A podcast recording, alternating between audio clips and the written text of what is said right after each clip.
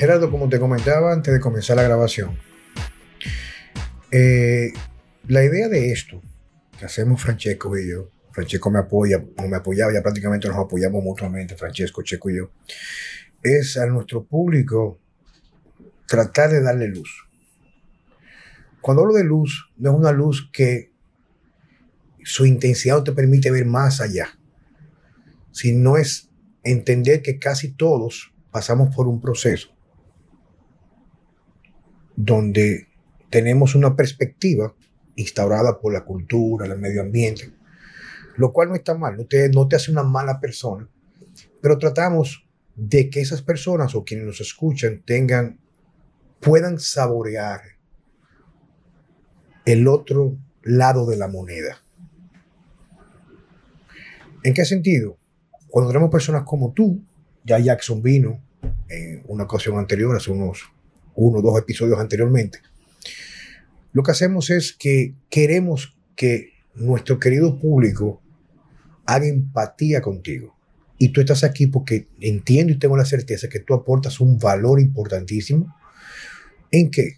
En, en que tú, por tu trayectoria, lo que tú has logrado con los años, que yo sé, como ya te conozco, no es fruto de la intención del reconocimiento, sino de la pasión y al amor a lo que tú haces, que ser un proveedor de bienestar, esa empatía que puede lograr tener el público contigo, le va a hacer entender que en realidad hay siempre una opción en una alternativa que son dos vías.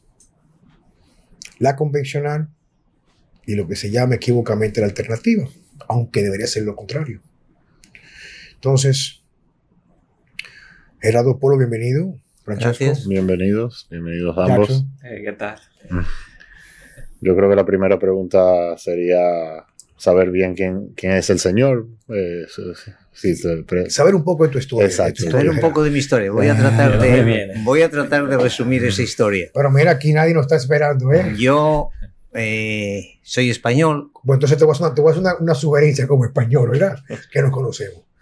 Imagínate, porque no está, que tenemos un, un buen albariño, una buena, un buen vino tinto que estamos conversando para una rica comida. O sea, quedaré para allá, cuéntanos. Ok, entonces, español y concretamente de Asturias, región del norte de España. Yo me formé en Asturias mi bachillerato, mi infancia, como creo que la mayoría de la gente, y decidí desde muy joven hacer medicina. Pero yo decidí hacer medicina pensando en hacer odontología. El motivo de yo hacer medicina era porque era el paso previo. En España, en aquel momento, hacer odontología tenías que ser obligatoriamente médico. Sí, eso es algo que discutía con una persona. Qué interesante que en España, por ejemplo, a diferencia en otros países como el nuestro, había que ser médico primero, ¿verdad? Eh, entonces, ocurre, ocurre que yo termino mi licenciatura de medicina, me entusiasma hacer odontología, pero hay una limitación de plazas extremas donde dichas plazas prácticamente solo se daban por recomendación y yo estuve durante cuatro años presentándome a esos exámenes y nunca era capaz de entrar en esa facultad de odontología. Entonces, un buen día ya me planteé... ¿Y cuál era la relación de las tasas? O sea, me refiero a las plazas. Pues mira, había para toda España, no sé si eran en aquel momento 80 plazas para toda España. en toda España solo existían dos universidades que hicieran odontología y entre ellas se repartían quiénes entraban y quiénes no. Después de cuatro años yo decido que yo ya tengo que hacer odontología fuera de mi país. Me pongo en contacto con múltiples embajadas de, de Hispanoamérica y de Centroamérica, me contestan la mayoría y al final me decido por República Dominicana. Motivo principal, nos daban como una especie de programa especial para médicos españoles y yo tenía aquí algunos conocidos de mi zona que estaban aquí viviendo y trabajando desde hacía años. Entonces eso es por lo que yo inicio el camino hacia la República Dominicana en el año 1983, visito varias universidades y al final termino haciéndolo en una universidad que se llamaba la Universidad CETEC, con unas instalaciones maravillosas, unos profesores excelentes, pero nos encontramos que en ese proceso, cuando llevo tres meses aquí, cumpliendo un poco el sueño de mi vida, cierran la universidad por venta de títulos a Estados Unidos. ah, pues yo recuerdo ese escándalo. Hubo un escándalo grandísimo aquí. Yo era, en el año 83. Yo era apenas adolescente, si no me equivoco.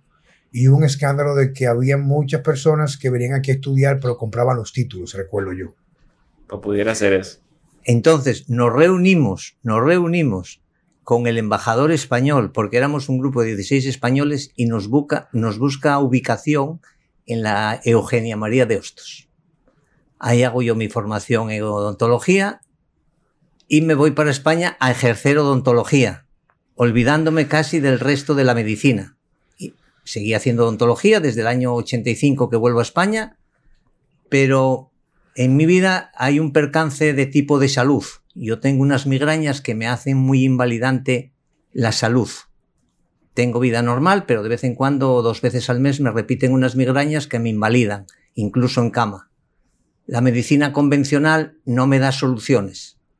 Analgésicos, todo tipo de terapias, pero no me da soluciones. Hasta que un buen día yo digo que tengo que salir por otro sí, sitio. recuerdo que tú me comentaste cuando tuvimos nuestro primer encuentro en la parte personal, me hablaste que la persona que te estaba atendiendo, el neurólogo, era un compañero tuyo, ¿verdad? Exactamente.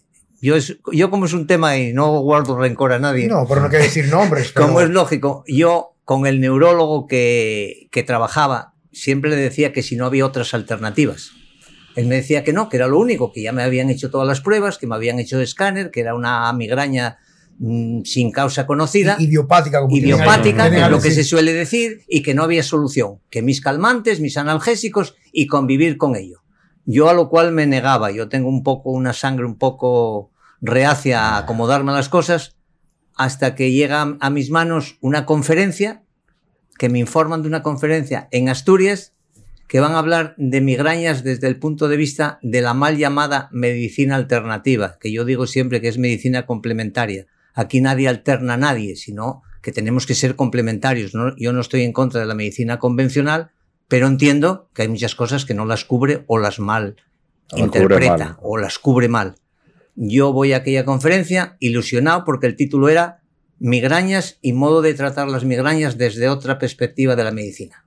Encajaba, encajaba como anillo al dedo en mi situación voy a la, reunión y yo cuando está el, el, profesor que está dando la charla, yo me estoy viendo representado en toda la situación de la conferencia.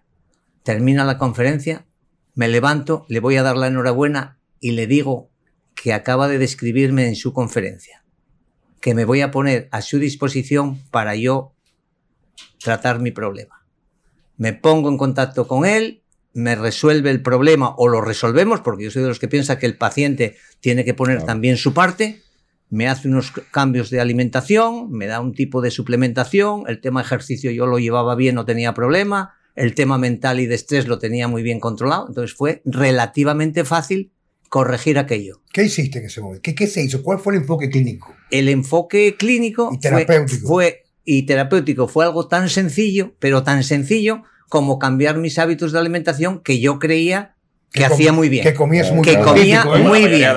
Que comía muy bien. Entonces yo le digo, no, mira, es que yo como bien. Ah. Dime lo que comes.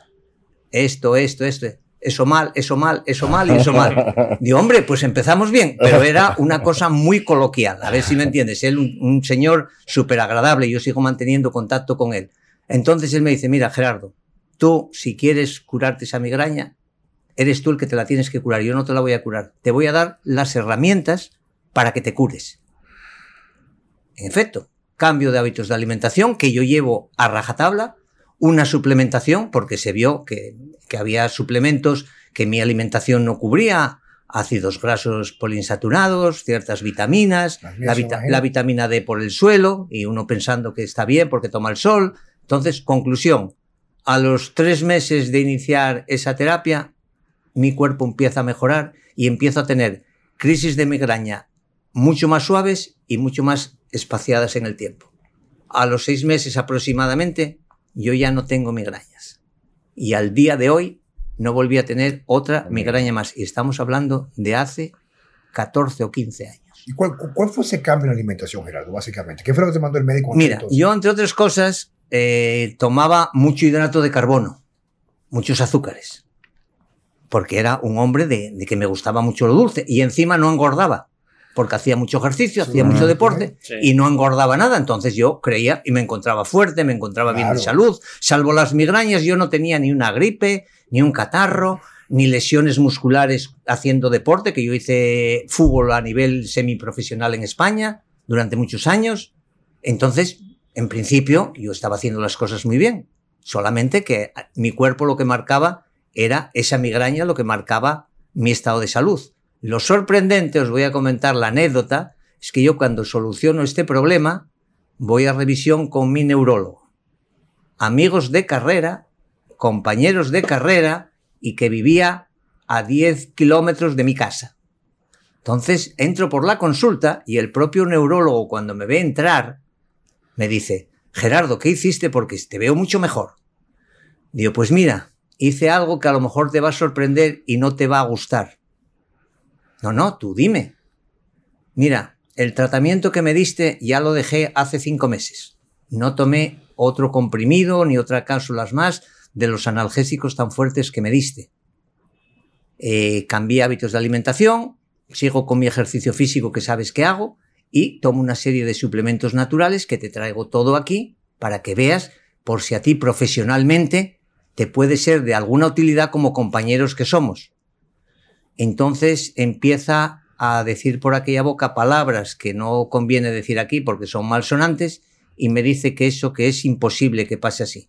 Entonces yo que tengo un temperamento relativamente fuerte, le digo, mira, aquí terminamos la conversación.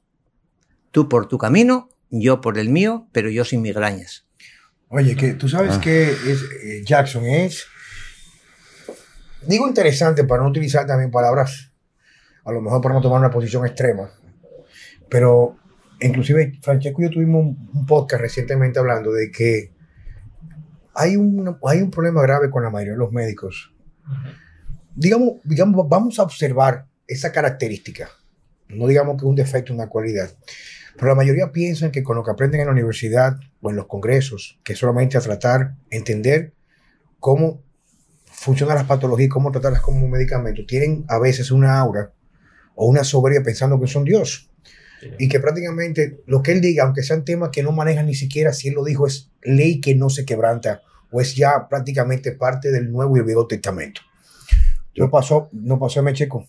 No, yo pienso que eso tiene mucho que ver con la, quizá la forma en que se enseña la medicina.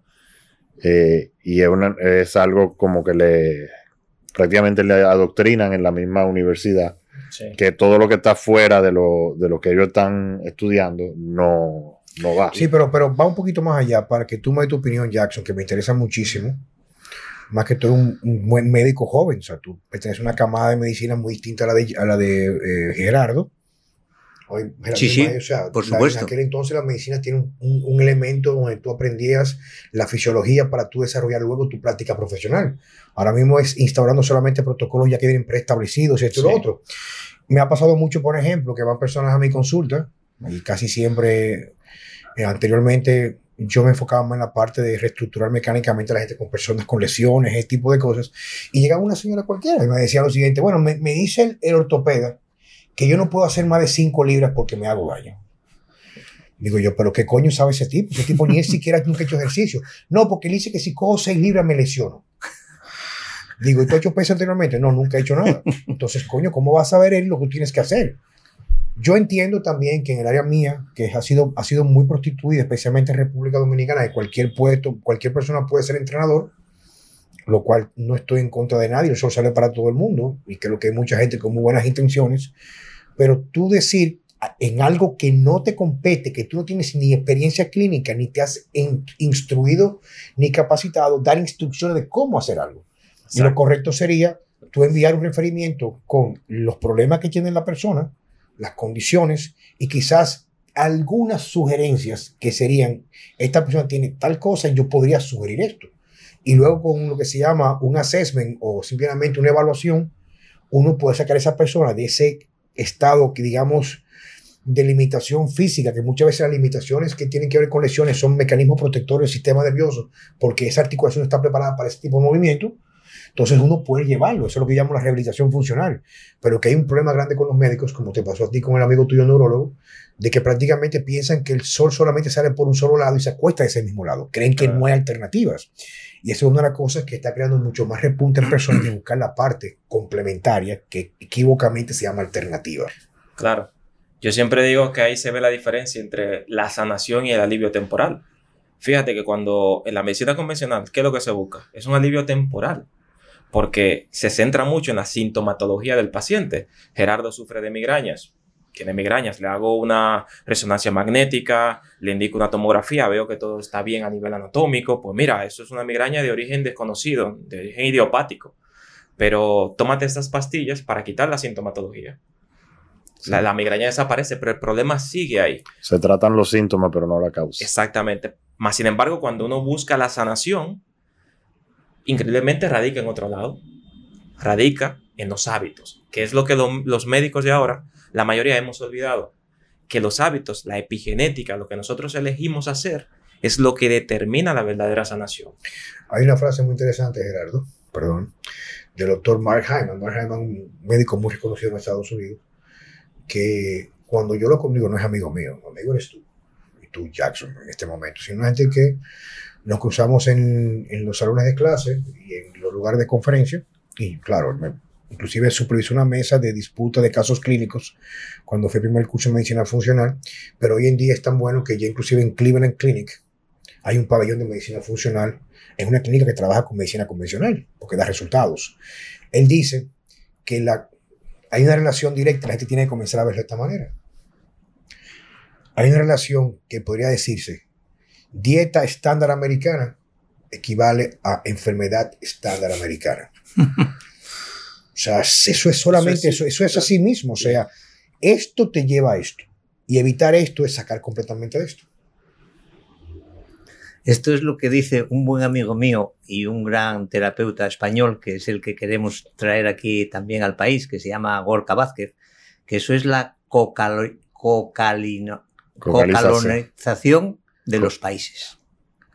Como queriendo decir que la Coca-Cola, entre otras cosas, nos trajo la influencia esa sobre unos hábitos sanos como había en España hace muchos años y en este país y en todo esto, Sí, se curaron grandes infecciones, se adaptaron las aguas a mejores condiciones, pero claro, sobrevivieron otras enfermedades que son de la civilización. Todas las enfermedades autoinmunes, muchas neoplasias, muchas esclerosis múltiple. Todo esto de carácter autoinmune viene de una mala alimentación. Porque la gente muchas veces echamos la culpa a la genética. La genética no es la que manda la que manda es la epigenética. Claro, la interacción. Entonces, es la que hace que unos genes se manifiesten y otros no. Entonces, dependiendo, yo puedo tener tendencia a ser obeso, pero si tengo una, hago una buena epigenética, con unos buenos hábitos, no seré obeso nunca. Genéticamente puedo tener una predisposición a ser obeso. Es lo que te pasaba a ti, pero no, Nacho, que tú comías de todo y no Exacto, y lo contrario, ese que come de todo piensa que está muy bien, pero resulta que no está tan bien. Entonces, hay que tener en cuenta esos datos. Y después, al hilo de lo que decías, Juan Carlos, de los médicos. Yo soy médico por convicción, pero me doy cuenta de que la medicina convencional solo funciona en urgencias y en cirugías. La medicina convencional en enfermedad crónica lo único que hace es mantener la enfermedad. Y yo soy a veces hasta polémico, porque siempre digo que al final es el negocio de las multinacionales farmacéuticas. Ahí es donde va el problema, porque hay que tratar síntomas. Entonces, tratar síntomas mantiene esos síntomas teóricamente bajo control, pero el, paciente no se muere de repente, se cronifica su enfermedad. Pero se siguen vendiendo medicamentos, medicamentos, y ya no entremos en el tema polémico de las actuales vacunas que nos llevarían 20 podcasts Sí. Es que así, mira. Sí, sí, tocamos ese tema, porque no lo tuman prácticamente. Entonces, claro. A los dos o tres días. exactamente. Entonces. Pero fíjate lo que hablábamos de. Vimos, vimos un paciente, no sé, te vas a recordar ahora, un paciente diabético y que el paciente ahora está debutando con una retinopatía. Y yo le, le aclaraba a la hija que fue con él, Porque ella me dice, mira, él comía sano y demás, pero no hemos podido con esta diabetes. ¿Qué tú comes? Entonces, aparte de lo que come, yo le explicaba a ella, mira, lo que sucede con, este tipo de, que la diabetes te dicen que es una enfermedad crónica degenerativa, porque al final vas a terminar mal, pero vas a terminar mal porque a ti te dan un, fármaco para bajarte los niveles de, glucosa en sangre. Tú te haces el glucotest y te sale bien en sangre. Pero se te ¿a, dónde, ¿a dónde va esa glucosa? ¿A dónde la lleva? La lleva a la retina, ahí tiene el señor una retinopatía. La lleva a los riñones, una nefropatía. Las, típicas neuropatías asociadas con la diabetes. Al final, los fármacos, lo que estoy diciendo, lo que hacen es enmascarar un problema que está ahí hasta que el cuerpo aguante, porque la industria lo sabe y, y toma la virtud que tiene el ser humano de aguantar tanto, lo toma como, como un beneficio para ellos, para decir, mira, le damos fármaco y él va a durar 50 años, 40, 20 años bien, aparentemente, y al final revienta el paciente. y después yo te doy el medicamento y el tratamiento para los riñones, el medicamento y el tratamiento para los ojos. O sea, eh, una cosa va llevando Mira, yo os puedo decir más dentro de mi práctica profesional, que claro, yo voy a cumplir 70 años ya y llevo en la profesión desde que tenía 26, o sea que ya son años de profesión. Yo en la odontología, yo al principio hice una odontología convencional, buena odontología, pero la odontología convencional. Yo cuando me pasó este tema de, mío de, salud, yo empecé a estudiar eh, medicina ortomolecular, nutrición celular activa, me metí en ese, en ese ámbito y me volqué en eso, siguiendo con mi práctica diaria de odontología hasta que me formé en estas otras experiencias. Entonces yo incorporé a mi práctica diaria de odontología estas experiencias y me encontré con casos que no se resolvían de gingivitis, de estomatitis que yo cuando les cambié la alimentación a esos pacientes y los suplementé, fueron necesitando menos tratamiento odontológico. Disminuyeron el número de caries, porque la caries no es lo que dice que es otro mito que hay en la odontología, que es por, por gérmenes. El germen llega a la caries, digamos, como a colaborar para destruir un tejido que está mal. Pero ese, ese tejido de, la encía, ese tejido de la caries, de la pieza dentaria, viene motivada por una acidificación del organismo y al final el mecanismo enlaza hasta con el mecanismo del cáncer y esa acidificación es lo que hace que se debiliten las estructuras, aparece la lesión y entonces sí, las bacterias y los bichitos que tenemos en la boca, que no son nuestros enemigos, son nuestros colaboradores, acuden a ese foco como a resolver el foco. Lo que pasa es que el foco se va grabando. Entonces esta experiencia yo la tengo ahora y esto me hace tener ciertas discusiones con mis colegas en España. Bueno, como anécdota, eh, yo tengo alrededor de 17, 18 años que como eh, una alimentación, vamos a decir, basada en el, en el modelo paleolítico, carne, vegetales, eh, prácticamente, prácticamente, cereales. Francesco muy estricto. A diferencia mía, que yo me doy mucho permiso. Yo, yo, yo, no, porque la verdad es que, por ejemplo, en el caso mío, Checo, yo digo que tiene un tipo de personalidad que es digno de un estudio en el ámbito psicológico y psiquiátrico, porque yo lo he visto enfrentar situaciones extremadamente, podrían ser traumáticas, y él se mantiene como una revolución. y, en realidad no solamente una manifestación externa, sino que interna sabe manejar. Sea, él mitiga con sus herramientas, pero en el caso mío no. O sea, a mí me, me, yo como te comenté cuando llegamos acá, que el sobrehecho de mucho trabajo, incluso yo soy muy susceptible, por ejemplo, a la, a la contaminación por sonidos, por ruido, ¿entiendes? Entonces a mí me drena. Entonces cuando me drena, drenar me baja la serotonina, me causa ansiedad por, claro, no como chuchería de calle ni como dulces, pero sí me como un dulce casero, que al fin y al cabo sigue siendo azúcar. ¿Me entiendes? Pero eh, tú decías bueno, y... Y que, no, que come muy, muy bien, o sea, es impresionante. Más o menos desde el, mismo periodo de tiempo, eh, yo uso una pasta de dientes que no tiene flúor. y yo tengo 17, 18 años que no me sale una carie. Exactamente. Entonces yo voy a menudo al, al, a mi dentista, que es la misma dentista de, de, siempre, porque por el apiñamiento de los dientes no me he querido poner ortodoncia me hago mi limpieza interdental y, todo. Exacto, y entonces ella siempre me dice, con esos dientes tan bonitos, ¿y por qué tú no te lo enderezas? Mira, tú nunca tienes caries. Eh, pero eh, eh, fue por el cambio de la dieta, porque antes sí, siendo más joven, yo eh, tengo unos cuantos arreglos. sí, sí, claro, como tenemos todos. Mira, yo a propósito de ese detalle, te, te comento algo. Yo, el único problema que tuve cuando trabajaba en el sistema de salud de España, yo saqué mi, mi plaza de oposición en el sistema de salud, tenía una plaza de, de, de jefe en, en, un servicio de odontología, entonces yo a los niños había unos protocolos para que se les diera aplicaciones locales de flúor y, se, todavía y se les recomendaran pastas con flúor. Aquí todavía lo Yo cuando llegué y llegaba a esas charlas, yo me la jugué y dije que yo a los niños, si a mis niños no les había dado flúor en las pastas ni le aplicaba esto, lo mismo que quería a mis niños, quería a los niños de los demás. Y yo a eso me negaba, me costara lo que me costara. Pero incluso el flúor se utiliza el para tratar, por ejemplo, el hipertiroidismo. Y, y, se dice que la principal, se dice, no sé, o sea, lo que yo he leído, porque no soy odontólogo ni soy científico, pero sí leo muchísimo.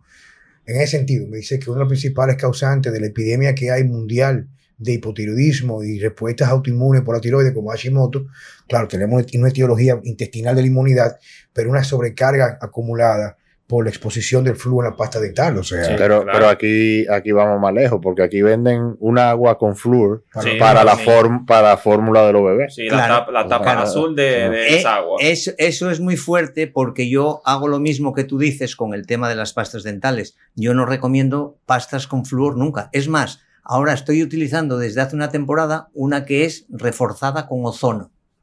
Y va francamente bien, pero no lleva ni ningún edulcorante, ni ningún químico, ni nada. Es hecha de una manera muy natural y potenciada con el ozono.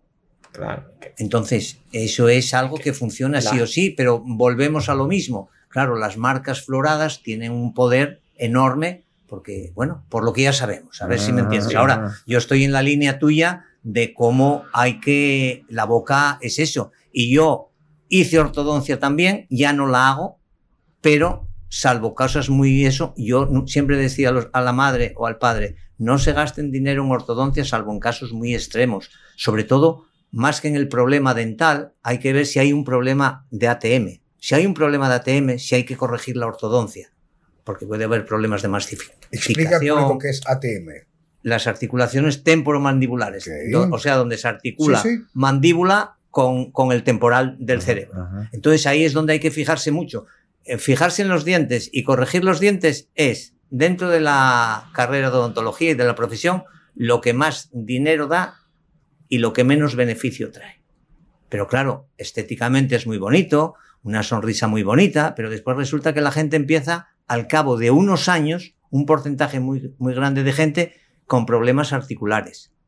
Artrosis en la articulación y dolores muchas veces insoportables. Por la, por la práctica de la ortodoncia. No digo que no haya que hacer ortodoncia, pero está sobreutilizada. Sí, aquí hay personas, yo veo personas, por ejemplo, pasan muchas personas, bueno, yo tenemos unos cuantos amigos que tú lo ves normales, o sea, normales me refiero tampoco a algo, sino, y de momento dicen, no, me voy a poner un tratamiento porque fui en el médico y me recomendaron que la molida no estaba correcta. Digo, pero, pero yo te veía completamente bien. O sea, es como que hay, como tú dices, una sobre prescripción sobre esto. Exacto. Y tú sabes que uno de los libros que yo utilicé, hay una charla que yo di, sobre la alimentación en la infancia, donde hablaba, por ejemplo, la cantidad de, eh, no sé cómo se dice, los endocrine disruptors. Disruptores hormonales. Disruptores hormonales, por ejemplo, que había, por ejemplo, en los herbicidas que utilizaban entre los cultivos de cereales para el complex, ese tipo de cereales en caja, el asunto de las moléculas de plástico, los sinoestrogens, eh, un sinnúmero de cosas. Y había una parte que yo utilicé mucho, que es uno de los principales, lo que yo utilizo para recrearme, porque lo leí, pero me gusta leerlo, es el libro donde se describe el trabajo de Weston Price. Weston Price es un médico con su esposa, tomando hace cuánto, chico, 80 años atrás, más o menos, 80 años. Ellos eran como misioneros dentistas. Y se fueron a siete, creo fueron siete o seis diferentes lugares en el mundo, desde Nueva Guinea, Australia, muchos lugares. Y comenzaron a corroborar, por ejemplo, y están las fotos, lo bueno que el estudio tiene las fotos de referencia y comparativa, por ejemplo. Para darte un ejemplo, digamos que fueron a Nueva Guinea o estaban, por ejemplo, en un lugar de Nueva Zelanda o en un lugar de Suecia, donde se comían una familia, por ejemplo, eran familias muy numerosas, es para que la gente pueda entender lo que tú has dicho, cómo encaja dentro del mismo modelo que comenzamos compartiendo de la medicina complementaria y los alimentos, en el caso tuyo, con la migraña. Una familia, por ejemplo, eran, esas familias tradicionales eran muy numerosas, 6, 7, 8 hijos, y los hijos mayores, que a lo mejor se llevaban entre 20 y 25 años, la familia, esa forma que se, eran las familias anteriormente, hace 40, 70 años atrás, como los hijos mayores que crecieron hasta desarrollar la pubertad en la alimentación tradicional del lugar, mantenía sin prácticamente ningún tipo de higiene preventiva toda su dentadura y un arco perfecto. Y entonces los hijos más pequeños que comenzaban a alimentarse con la industrialización y el enfoque de la influencia norteamericana en los países que llamamos equivocamente desarrollados, tenían completamente, no solamente habían cambiado el arco completamente de la mandíbula, sino ya tenían, por ejemplo, dientes podridos, eh, tenían eh, piorrea, tenían esto, una gran cantidad de enfermedades e incluso deformidades en las piernas. Quedaban incluso con la nueva alimentación más vulnerables, por ejemplo, a padecer de polio. Entonces, ahí están las fotos, las fotos. Incluso hay una parte del libro donde ponen, por ejemplo, modelos de ratas en laboratorio, donde lo alimentan con una alimentación rica en azúcares y aceites vegetales refinados y la otra con comida real. Y como hay mutaciones inmediatas en una sola generación de ratones, o sea, que eh, parieron, donde se modifica fisionómicamente el comportamiento incluso. Entonces, ahí que vengo yo siempre y quiero que tú me sigas contando un poco más de tu historia, Gerardo, porque nos quedamos a mitad de camino. Sí. Quedamos en la parte ya de la odontología y esto y lo otro. ¿Qué más ha hecho Gerardo de ahí hacia acá? Pues mira, yo me seguí formando en todo este tema de, de la ortomolecular, de la nutrición celular activa, y el tema de rehabilitación celular, que va todo en la misma línea. Son distintas etiquetas, pero que al final estamos en la misma línea, en una medicina funcional e integrativa. Entonces, esto me movió a mí, entonces mi consulta de odontología se hizo un poco más abierta y empecé a compartir odontología con este tipo de medicina. Retomé de nuevo un poco volverme a la medicina, pero desde este punto de vista. Entonces, el paso siguiente en este medio tiempo, eh, Yaso, el hijo de mi mujer dominicana, hijo mío a todos los efectos, eh, está terminando medicina y me comenta un día que quiere hacer o medicina interna o cardiología, o cardiología preferentemente. Y yo le digo, Jason, mm, mm, tú te planteaste hacer algo de esto que yo hago, que ya te fui informando de algo, te apetece, te apetecería, ¿por qué no te haces un cursito de estos que hago yo? Te inscribo, lo ves, le empecé a traer información, digo, pero quiero que tú seas el que decidas.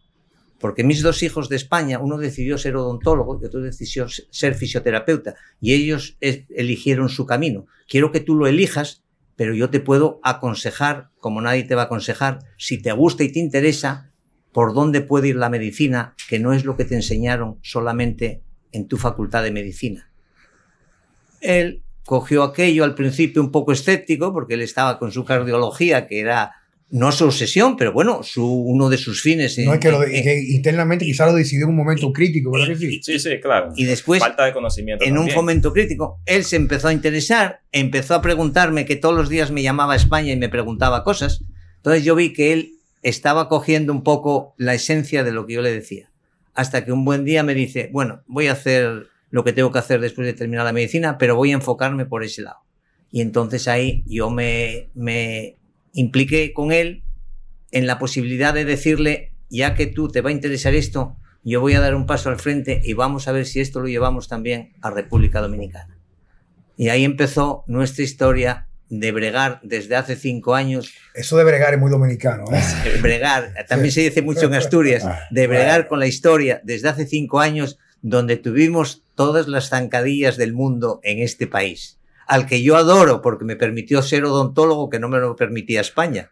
O sea, yo este país lo adoro. Encima me caso con una dominicana, tengo un hijo maravilloso como médico aquí, y entonces yo venir a este país para mí es un placer. De hecho, antes venía una vez al año y ahora ya estoy viniendo tres veces al año.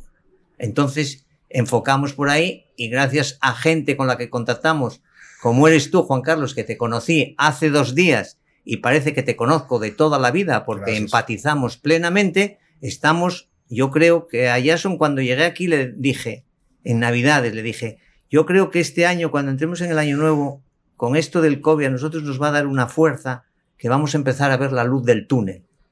Pero es que acabamos casi de salir del túnel.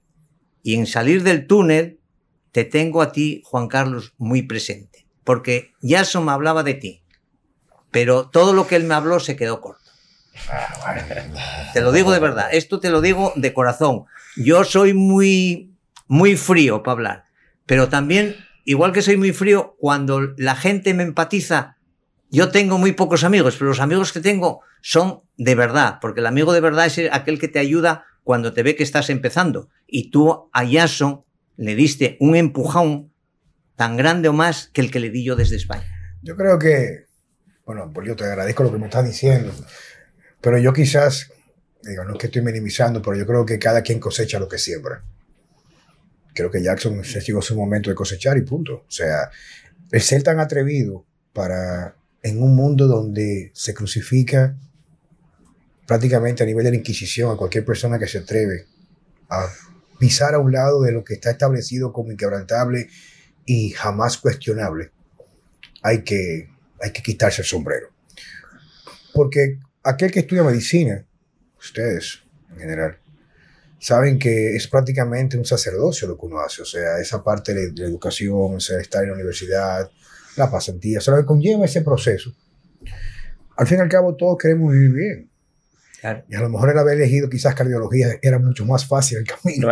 seguramente. Es, seguramente. Es, un sistema que el que estudia cardiología tradicional, el mismo sistema le protege, porque al fin y al cabo se retroalimenta de la dinámica de mandar estatinas, mandar medicamentos para esto, para otro. Y el mundo está lleno de esto, porque como ya podemos ver incluso por el hecho del fenómeno que hemos vivido históricamente en los últimos dos años, eso me ha enrostrado o me ha puesto aquí en la mesa entender que el mundo va a estar siempre dominado por una pequeña minoría, pero tan pequeña que la gente ni siquiera se da cuenta. No la conoce. Y el resto abajo, como borregos y ganados, se entretienen con toda la parafernalia que le ponen aquí. O sea, el deporte, los debates políticos, anteriormente en el virus este, ahora es la invasión de Rusia a Ucrania. O sea, todo eso es pan y circo para la plebe. Al fin y al cabo, lo que somos solamente es ente donde un sistema parasitario se alimenta a nosotros y los médicos tienen una cuota muy importante porque ese entramado que viene de las farmacéuticas, la banca internacional, que prácticamente son los mismos y también fundan o fondean económicamente los organismos que supuestamente dirigen nuestros destinos para bien, que es para el bien de los claro, de lo que ponen el dinero como un negocio burdo, ser médico garantiza en realidad un retorno de tu inversión con creces, un médico tradicional. Y atreves a hacer lo que hace Jackson y haces tú por muchos años, Gerardo, es algo admirable, papá porque es que tú te la estás jugando. O sea, tú, claro, el que yo siempre digo que el que vive con la pasión de buscar la verdad o por lo menos sustentar por encima de los tropiezos de la vida, bajo la bandera de lo que cree, llámese un campeón. Hay que definir también qué es la riqueza. No solamente la riqueza económica, está la riqueza de carácter, está la riqueza de tener eh, códigos inquebrantables, la riqueza de tener una ética también de alta humanidad, como es en la medicina, en las, todas las carreras que tienen que ver con la salud. Entonces yo creo que quizás fue un asunto de la preparación. Y coincidir en el momento justo y preciso con la persona sí, sí, por supuesto. ¿Tú me entiendes? Cuando él comenzó a escribir y comenzamos a hablar, o sea, a mí me escribe mucha gente. O sea, claro, me refiero, tú sabes que yo tengo muchos seguidores y el mundo de las redes sociales ahora me escriben muchas personas. Claro, claro. Y en principio la clase médica dominicana, eh, en muchos casos, o sea, me crucificaron, inclusive cuando yo comencé a recomendar dietas con baja de cereales ricos en gluten, decían que yo iba a matar a las personas. Hoy en día ya prácticamente se está estableciendo como una norma, como si estuviera reinventando la rueda, la parte de comer como mandamos a comer la gente que hacemos medicina complementaria, que es evitando los alimentos proinflamatorios y reforzando ciertas funciones en el cuerpo que da alimentos completos y densos. Pero el mensaje es que nada, por Dios, es bienvenido y que yo estoy muy feliz de que estén aquí con nosotros.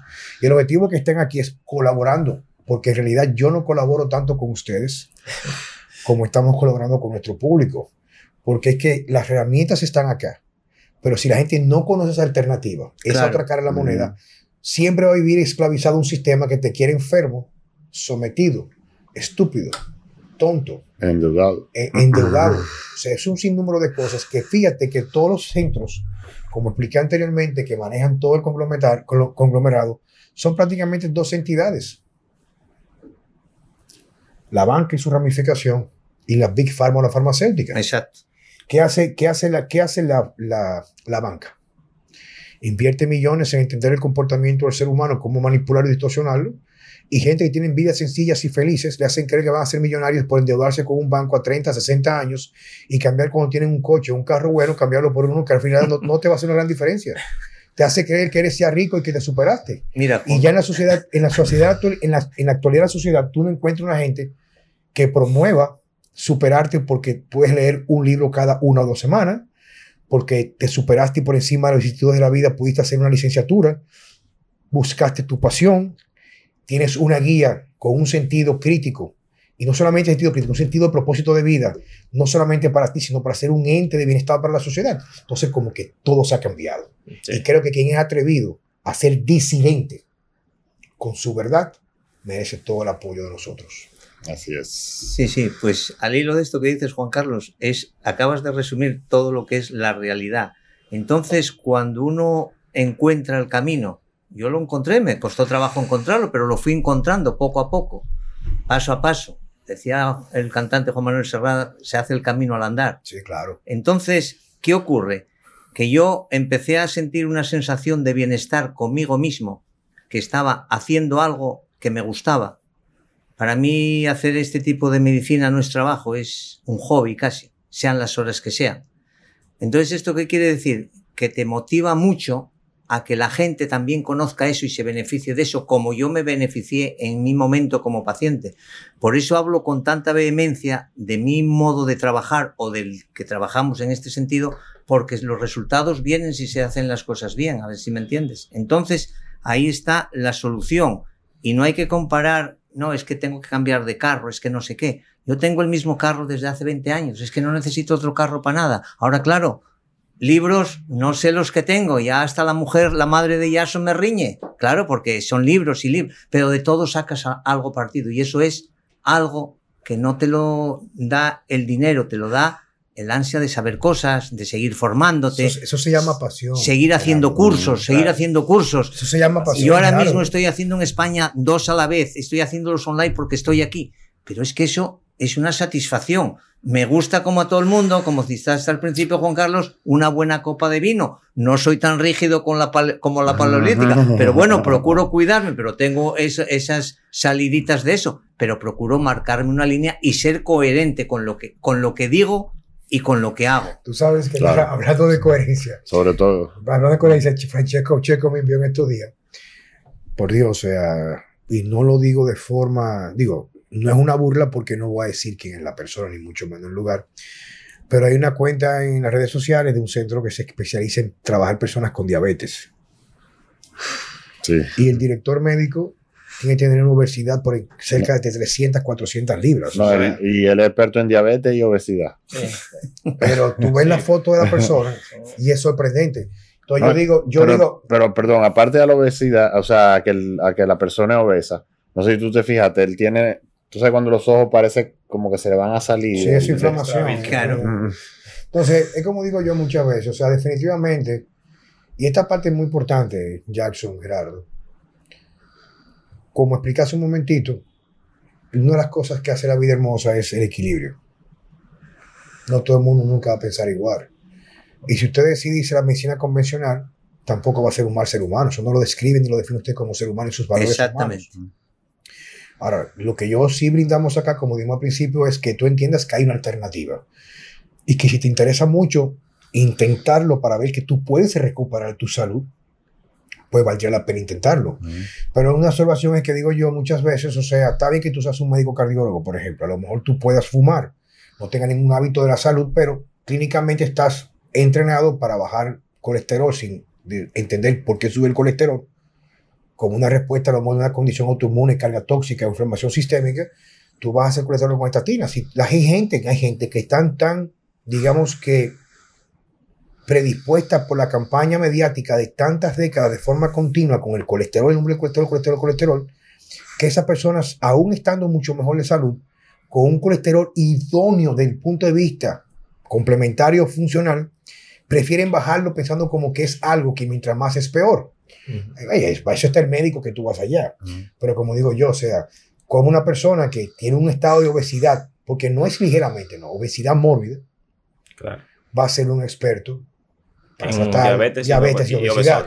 Y déjame decirte, la gente va y tú veas los comentarios, y yo lo vi sin ningún tipo de, intención de burla, lo idolatraban como que es un genio. Digo, bueno, pues está bien, o sea, pero un genio ¿por qué? Porque va a estabilizar el azúcar o las condiciones de, de neuropatía con medicamentos, pero está bien, pero tiene la capacidad incluso de resolver una de las condiciones que son mucho más fáciles de manejar porque responde a un dictamen epigenético muy claro. Exacto. Trastorno de sueño, estrés crónico, conlleva ansiedad, la ansiedad conlleva reducción de serotonina, más ansiedad por alimentos ultraprocesados, azúcar, crea un círculo vicioso. Entonces, un experto para una persona que va a la rama, perdón, que va a la raíz y no se mantiene en las ramas. Entonces, ¿hacia dónde vamos en la medicina, Gerardo? Yo, quería hacer, perdón, sí. Porque eh, siempre, o sea, desde que empezamos la discusión, siempre se ha hablado como que son dos cosas eh, totalmente divorciadas. Y yo lo que quiero decir que aún el mejor tratamiento médico tradicional se beneficiaría de, de cambio de estilo de vida. ¿Entiendes? Que aún, aún una persona que, que necesita un, no sé, un trasplante de corazón o lo que sea, el hecho de eh, tener esa, otra visión y, saber que tiene que cambiar ciertas cosas en su vida, lo va a beneficiar mucho más que, que el que no lo... Sí, pero fíjate, y tú me podrás corregir de tú, Jackson, pero pasa algo con la medicina convencional. Va a sonar un poco conspiranoico, ¿verdad? Pero como tú vas a ver, por ejemplo, un médico tradicional que fue entrenado, no se lo ha inventado. él, él, no fue, digamos que educado para pensar fue instruido para ejercer ciertos protocolos tú vas con una enfermedad cardiovascular completamente proinflamatoria. Y exactamente todo lo que usualmente, usualmente, no todo, pero la mayoría de las cosas que el médico te manda a evitar o a implementar es completamente lo opuesto. Sí. Entonces ahí nos encontramos con la disyuntiva de una campaña agresiva de tantos años donde la medicina tradicional, así como muchas cosas de interés social y político, se basan en implementar la estrategia del miedo, porque el miedo hace perder el discernimiento y tú vas a buscar la protección de quien también te vendió el miedo, te vende la solución. Entonces me he topado con muchos casos, como te dije en una ocasión cuando conversamos, de que fue un señor de muy poca edad, creo que era unos 48, 49 años, ya con dos intervenciones por cateterismo, seguía con un incremento del el score de calcio, inflamación y con un colesterol en 110, 108. Y seguía enfermándose. Yo le mando una dieta de eliminación, basándome básicamente en cosas extremadamente lo más posible orgánicas posible. Mucho pescado, no de crianza, sino pescado criollo salvaje. salvaje. Si va a comer carne de vaca completamente alimentada con pasto, pollos criollos, muchas, muchas verduras, eh, carbohidratos completamente no inflamatorios en cantidades muy medidas, dos o tres comidas al día, ayunos intermitentes para ir entrenándolo, enseñándolo a meditar, dormir bien correctamente, higiene de sueño. Y entre las cosas que le mando yo es sustituir el famoso aceite de canola y soja, de soya, por utilizar un poco de mantequilla completamente orgánica, mantequilla de verdad, no margarina, y sobre todo la utilización de lardo, manteca de cerdo para algunas frituras, con moderación, porque también requería una reducción del aporte calórico por ciertas cosas que sabemos nosotros acá. Y me dice, luego me llama la mujer diciéndome que él dice que él no puede comer nada de eso.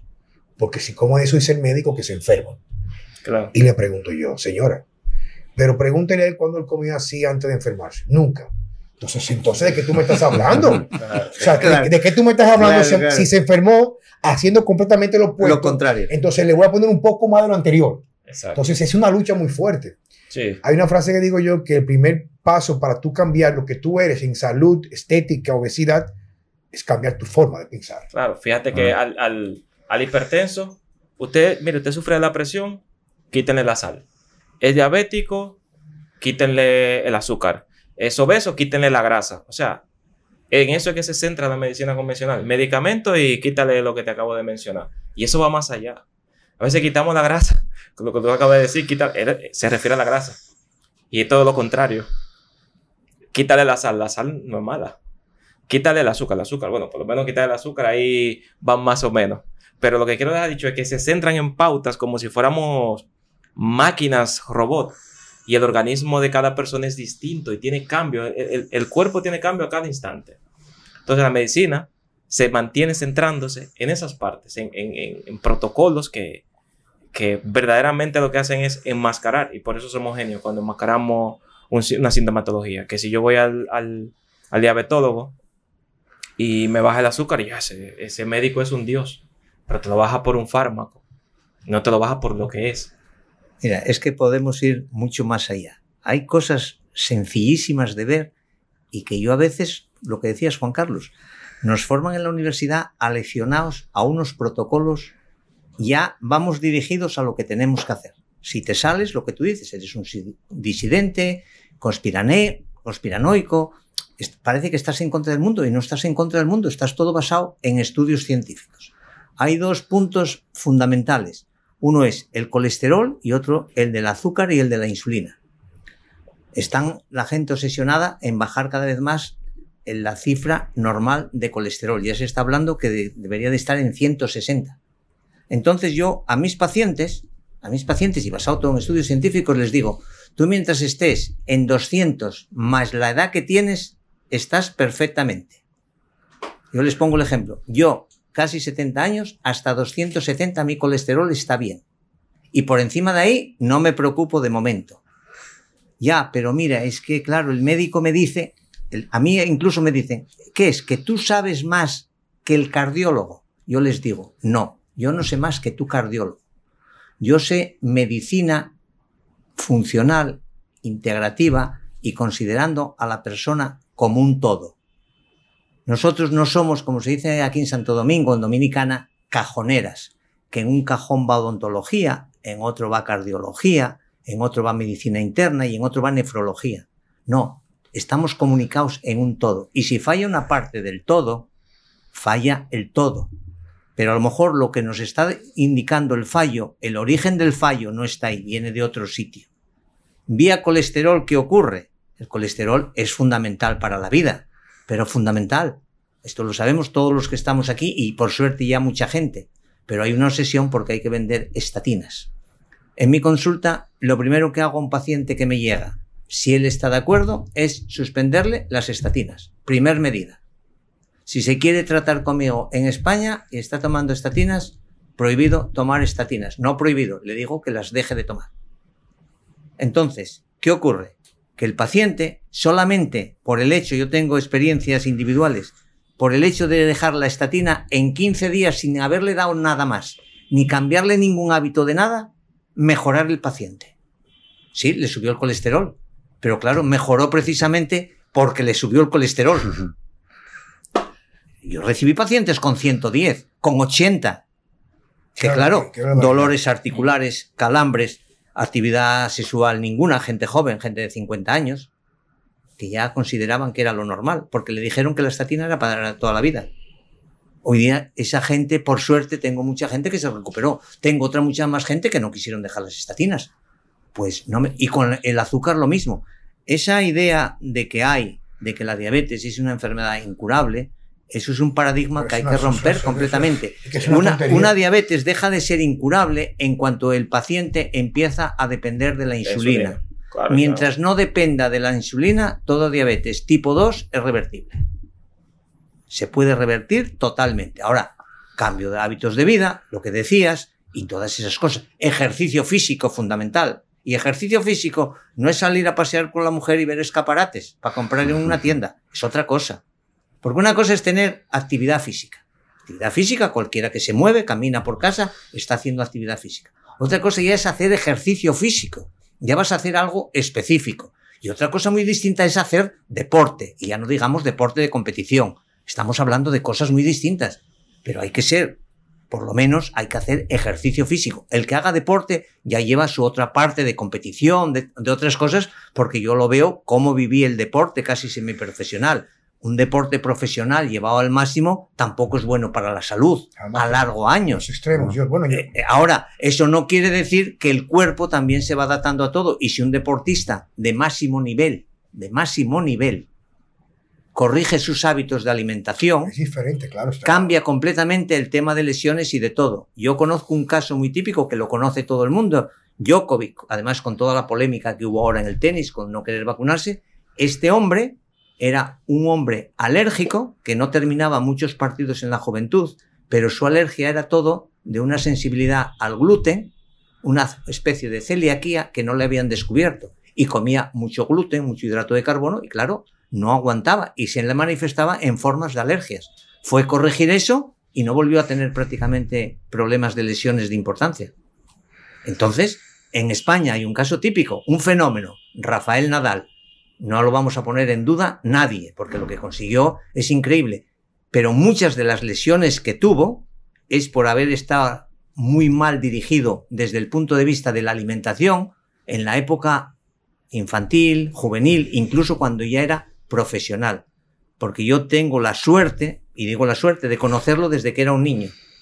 Porque competía un hijo mío en la época de él que llegó a jugar incluso al tenis a cierto nivel, aunque después se dedicó a, estudiar y a formarse profesionalmente por otro lado. Entonces, muchas de esas lesiones vinieron de ahí y hoy día se sabe. Y ahora no está teniendo lesiones porque lleva unos años que cambió sus hábitos de alimentación. Entonces, está clarísimo. Pero ejemplos en el deporte vosotros conoceréis muchísimos aquí. Claro. Otro, O sea, yo, trabajo, con deportistas. Hay cantidad. En cuanto les cambias hábitos de alimentación, cómo deben de comer, cómo deben de comer esos alimentos, porque no es lo mismo comer a unas horas que a otras, no es lo mismo comer con un orden que con otro, comer a las mismas horas. Yo siempre digo a mis pacientes, uno puede comer deprisa, pero no puede comer con prisa. Son dos cosas distintas. Hay gente que come muy a prisa, pero no porque quiera comer pronto.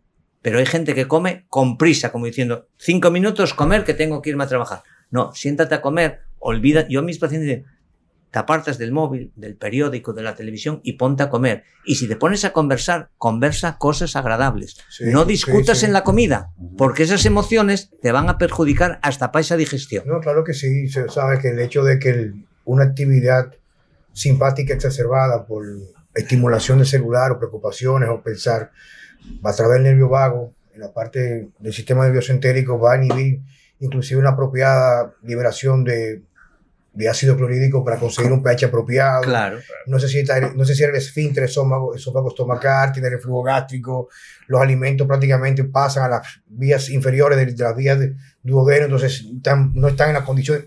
O sea, es una cadena. Pero fíjate que ya más o menos para ir resumiendo todo esto, fíjate Jackson, fíjate Gerardo Checo, que es que tenemos que comenzar a ver la vida de una, perspectiva completamente distinta.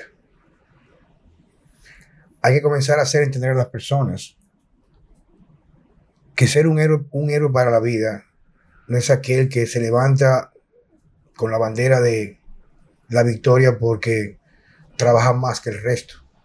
Duerme poco para sacrificarse, para pagar cosas que realmente nunca debió haber adquirido por la manipulación de las grandes corporaciones para endeudamiento a través de los bancos hay que saber que tener un tiempo para ti, un tiempo para la familia. Sabemos que no todo el mundo tiene una vida perfecta. Hay gente que no ha tenido la suerte, o cualquiera que sea su condición, una madre soltera, una persona que tiene deseo de superarse y está trabajando mucho, pero todo tiene su momento. Y tenemos que saber que quizás hay muchas cosas que están fuera de nuestro alcance de controlarlas. Claro.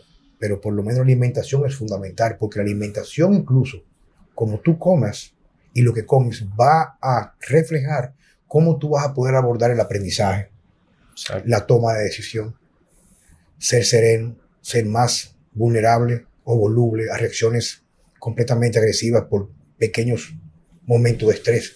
Todo está mediado por la alimentación. Pero entonces, mira, ¿cuál es la batalla que yo considero que es deshonesta y desigual? Acaba de pasar ahora mismo, estamos, oh, estamos todavía en plena fenómeno de la pandemia esta. Y tú no has visto ni siquiera un organismo eh, gubernamental, ni siquiera uno, uno, uno, uno, que diga lo más mínimo de cómo mejorar la salud de la población. De tomar un poco más de sol, tomar un poco más de agua, si no puedes comprar para tomar una vitamina D, sal un poco al sol afuera. El fin de semana toma un poco de sol. Algo por lo menos para ir mejorando. Y eso es lo que me lleva a mí a llegar a un punto a veces que pienso, a veces, decir, bueno, la salvación es individual y no todo el mundo va a tener alcance a ver la luz que te pueda decir, hay algo más allá de lo que yo tengo entendido que es lo que me toca y no hay más alternativa. Señores, es una campaña que tenemos global, mediática, completamente, sea, maldita. O sea, tú no encuentras nadie, nadie, nadie, nadie. Y entonces cuando tú te metes como yo, que lo he hecho por trabajo, y ya yo lo disfruto porque interactúo con mis, mis seguidores en redes sociales, Tú a veces tienes un contenido fenomenal en redes sociales y no consigues tantos seguidores como aquello que lo que suben es obscenidades, venta de antivalores, todo lo vulgar, todo lo que no representa ningún tipo de crecimiento para la humanidad. Entonces, el mundo va en una dirección algo preocupante, es mi perspectiva. Sí, eso es así. El, el único país que yo vi que hizo algo de eso fue Honduras. Sí, por el presidente que tiene, por y Ellos hicieron una campaña publicitaria que hablaba sobre eh, del COVID, sobre la importancia de hacer ejercicio, la alimentación. Obviamente dijeron algunas cosas que quizás tú y yo no, compartimos, por ejemplo, sobre la grasa saturada.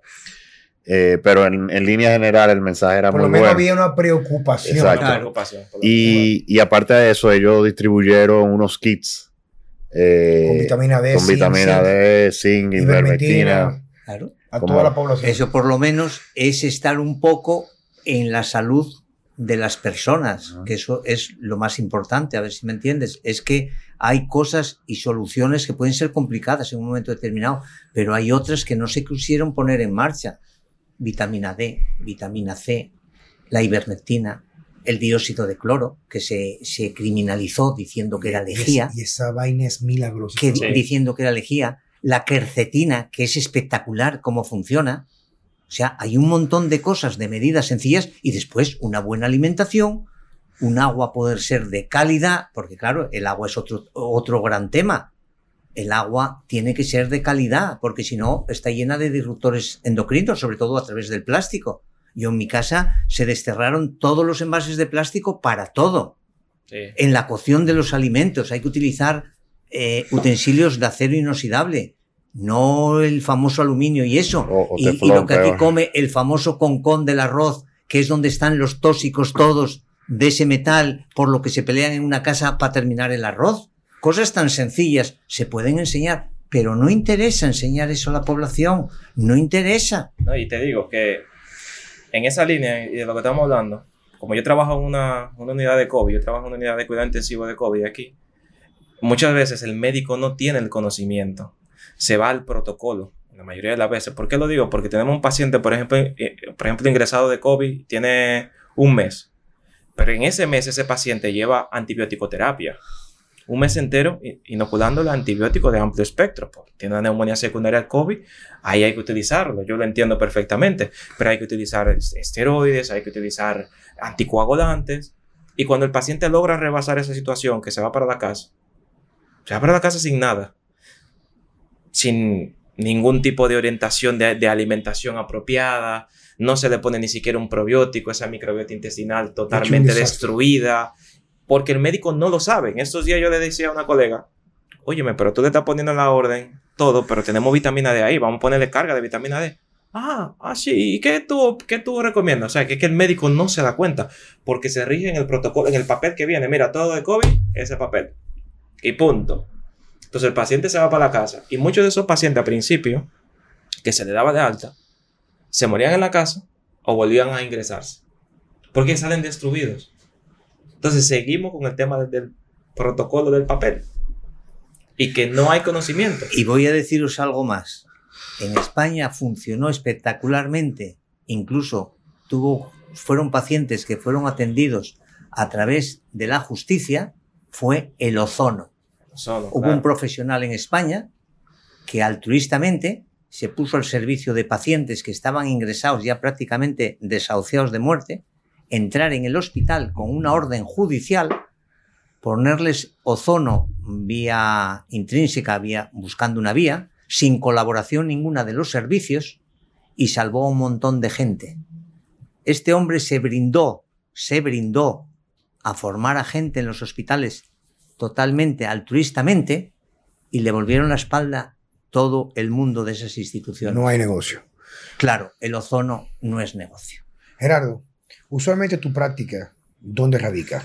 Mira, mi práctica. ¿Cómo, gravita? Mira, mi práctica ahora gravita a mitad de España. Yo estoy ahora como la canción de, de Carlos Sainz. Tengo el corazón partido.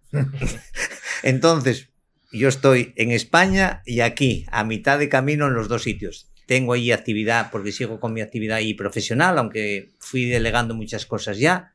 Y aquí, y aquí volcado con Jason en el proyecto de aquí en el que creo firmemente y donde me voy ya la semana que viene, pero estaré aquí de vuelta dentro de dos o tres meses. Entonces va a estar aquí con Jason tirando para adelante del proyecto que tenemos de todo esto de, de medicina yo voy a llamarla complementaria para que no herir susceptibilidades de ningún tipo, con la nutrición celular, con la suplementación y con el tema de la rehabilitación celular, que nosotros incluso dimos de alta este nombre aquí, el de rehabilitación celular, y queremos promover desde España con el que inventó este tema, vamos, el que inventó, el creador de este término, que es de la misma escuela en la que yo estoy trabajando, además un osteópata muy reconocido ahí en la universidad y todo, que queremos hacer un curso online de rehabilitación celular que va a ser dirigido por él, nosotros aquí coordinar el tema, pero dirigido solamente para profesionales de la salud dominicanos. Él hace un curso especial para dominicanos gracias a la amistad que, que le une conmigo. Yo le, le, propuse, él conoce a Jason, que también se formó con él, y entonces estamos tratando de implementar ese curso y hacer una primera promoción aquí se necesitan entre 10 y 20 profesionales. Yo creo que te puedo garantizar ya la fecha de hoy 8, participantes seguro. Seguro 8 participantes, seguro. Pues con 8 participantes seguros o eso, y los que nosotros tenemos, ese curso, mm, algo muy gordo tendría que pasar para que en mayo no le busquemos fecha y iniciemos. Gerardo, muchas gracias. Jackson, un placer estar aquí. Como te comenté al principio, bueno, al principio de entrar al aire, comenzar la grabación, estamos a la orden aquí. Creo que la cruzada que ustedes se han emprendido tiene mucho valor porque permite por lo menos dar luz a muchas personas que han agotado la vía convencional sin ningún tipo de resultado en restablecer su salud. Señores, muchas gracias por estar con nosotros en Vida Sana con Juan Carlos Simón Francesco Checo. Perdón, Juan Carlos, eh, sería bueno antes de pedirnos que vuelvan a dar su, o sea, cómo contactarlo. Eh Jackson, ¿cómo contactamos tu centro? Sí, me pueden contactar a, través de Nuter Genoma. Nuter, Genoma. El 829-928-2705. 2705. Ahí llaman o escriben por WhatsApp o por Instagram Nuter Genoma y tienen contacto con nosotros. Señor, ya ustedes saben, muchas gracias. Hasta la próxima. Gracias.